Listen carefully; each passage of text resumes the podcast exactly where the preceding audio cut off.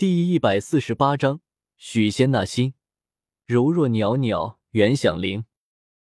晨光熹微，太阳伸进山洞，被木门不规则的分成无数大大小小的圆柱，灰尘在里面放浪形骸。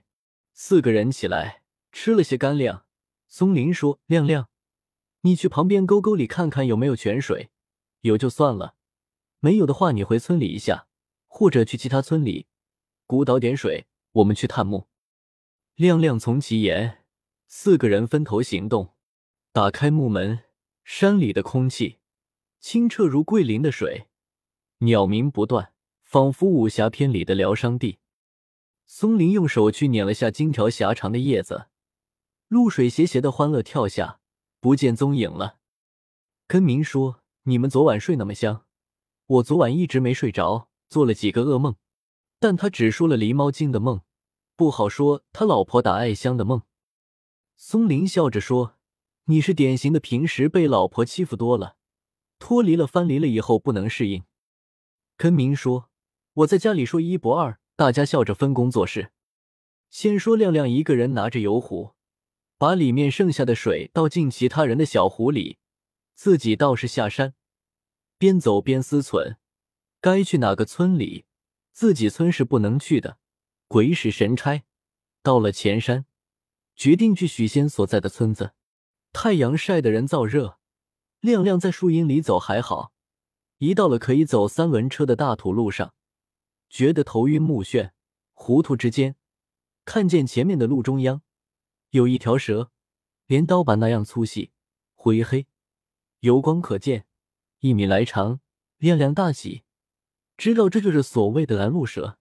有人说，见到拦路蛇，需绕道而行；有人说，必须打死。各有千秋，见仁见智。亮亮盗墓的，不信思想，只信食欲。从路边的马柳丛里贴了一根长棍，气势汹汹的朝着蛇跑过去。那蛇看到有人来，犹豫半天，估计冬眠刚醒，还懵懂着。便要逃走，扭着身体像一个时髦女郎，刷刷像草。亮亮眼疾手快，棍子伸过去，把蛇挑起来，一根粉条挂在院子里羊条上一般。但蛇头一边重了些，蛇又涌动，不平衡，蛇又掉了下来，摔在路上，急速逃离。亮亮手里的马流棍子一下子失去重量，飞高了一截，但是他眼里只是看着那蛇。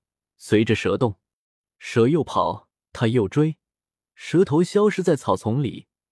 亮亮一把蹲下去，把露在马路上的蛇尾巴提溜起来，猛然大甩，甩了好几圈，放蛇在路上，蛇奄奄一息，活力全无，蔫蔫的蠕动一下。亮亮路边采摘几根有力的青草，把蛇头捆住，放眼四周，想找一个塑料袋子。亮亮看了一圈，没看到一个袋子，路边只有酸酸乳盒子、方便面小袋，还有油单塑料片。亮亮便提着蛇，先走着，边走边四下看看，看到一个黑黑的塑料袋一角露出在丛中的土里，不甚明显，果然是个袋子。亮亮把蛇放进去，心情大好，哼着小曲，微一沿着路直奔许仙住处。他走得很快，一会就到了。远远看到许仙在家门口的凳子上，面前一杯茶，嘴里根烟，眼睛微微闭上，舒服享受的样子，好像全世界马上人人平等。亮亮远远喊：“许老板！”许仙左右一看，发现是亮亮，说：“呀呵，稀罕哟！今天树枝上喜鹊哗啦啦的，我说有事呢，却是你来了，何事？”亮亮笑着说：“大事。”许仙立刻笑了起来，仿佛看到了一摞人民币横在眼前，手一伸，道：“坐坐坐，响铃，上茶。”响铃是谁？亮亮听得糊里糊涂，犹犹豫豫的坐下来。一个中年妇女哎了一声，从屋子里走出来，笑容可掬，手上有一个杯子。里面有茶叶，一壶水，杯子放在桌子上，壶里的水流出来，芬芳四溢。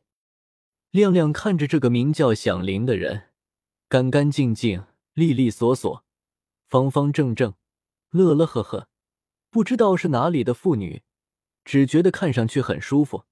响铃倒完茶，知趣的退回屋子内。亮亮闻到泡的是茉莉花茶，味道香的令他流口水，正好走得口干舌燥，便急不可耐，端起茶杯，呼呼吹了两口。上下嘴唇沿着杯子边缘，陕西人哥稀饭一般，一边丝丝的吸，一边慢慢的转，茶入口只觉舒爽无比。许仙看亮亮手上还有个油壶放在桌子旁边，又认真欣赏了他喝茶的美妙姿态，肚子里极度鄙视，脸上却微微一笑，道：“有事吩咐。”亮亮从许仙的眼神里阅读出无数的油烟，笑道。我哪里敢吩咐你？然后嘴一努，说：“你老婆。”许仙心花怒放，像一个穷人故意装富有，希望别人认为他富有，而且有人真的认为他富有一般，笑到了心里，虚荣心极度满足，哈哈大笑说：“是的，我也该有一个老婆了吧？觉得怎么样？”亮亮竖起两个大拇指，说：“哪里的？”许仙说：“不是我们这的，我隔壁市的。我去给他家里那位做法事，认得的。他很不错。他家那位得病去世了，一个女人很不容易，家里有个孩子，这都不是什么事情吧？”然后压低声音暗喜道：“主要是他很能干，家里家外事无巨细，而且嘴不多说，真是个好老婆。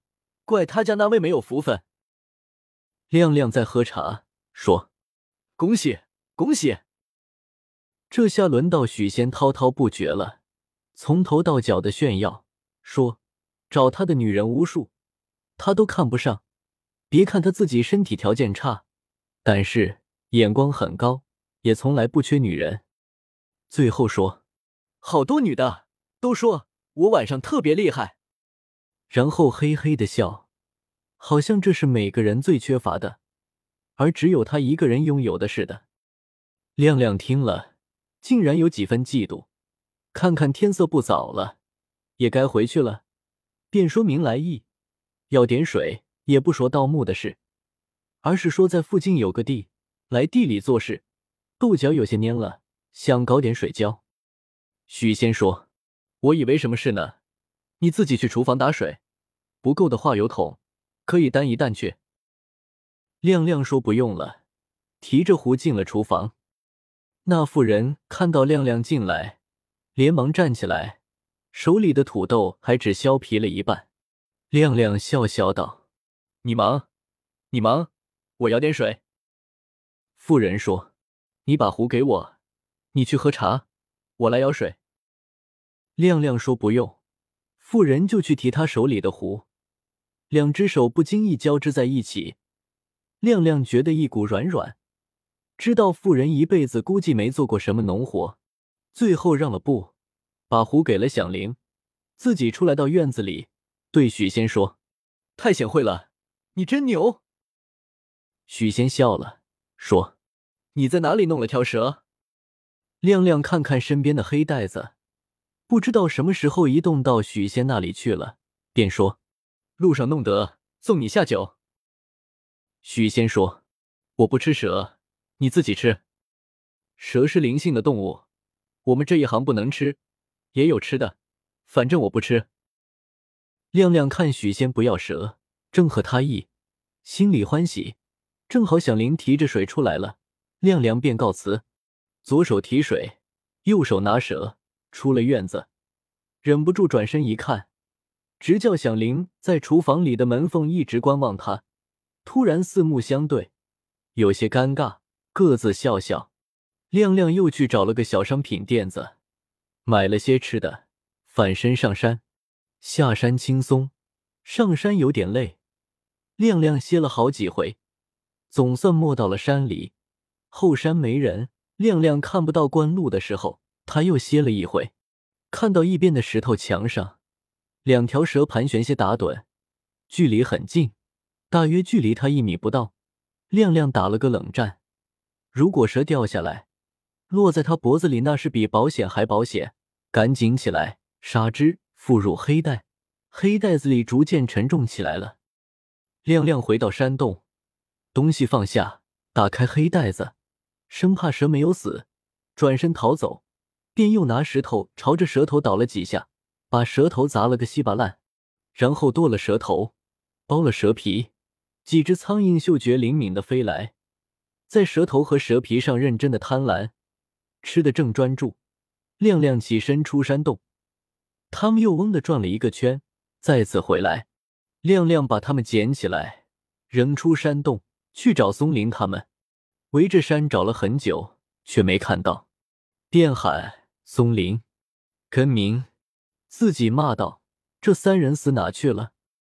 有个是亮亮忘记了。就是想办法拿几个充电宝，几个人手机都没电了，很不方便。松林交代了他的，他一心弄蛇，又被许仙老婆的一眼看得心里忘乎所以，把这个事给抛到九霄云外去了。先找到他们围上，其他不管。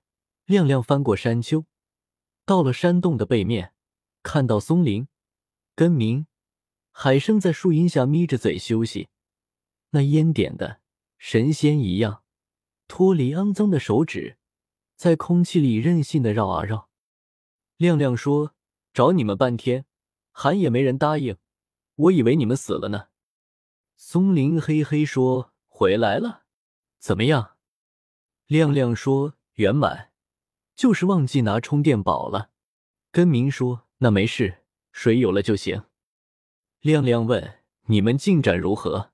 松林喜的字都说不多了，半天挤出来三个字，就这了。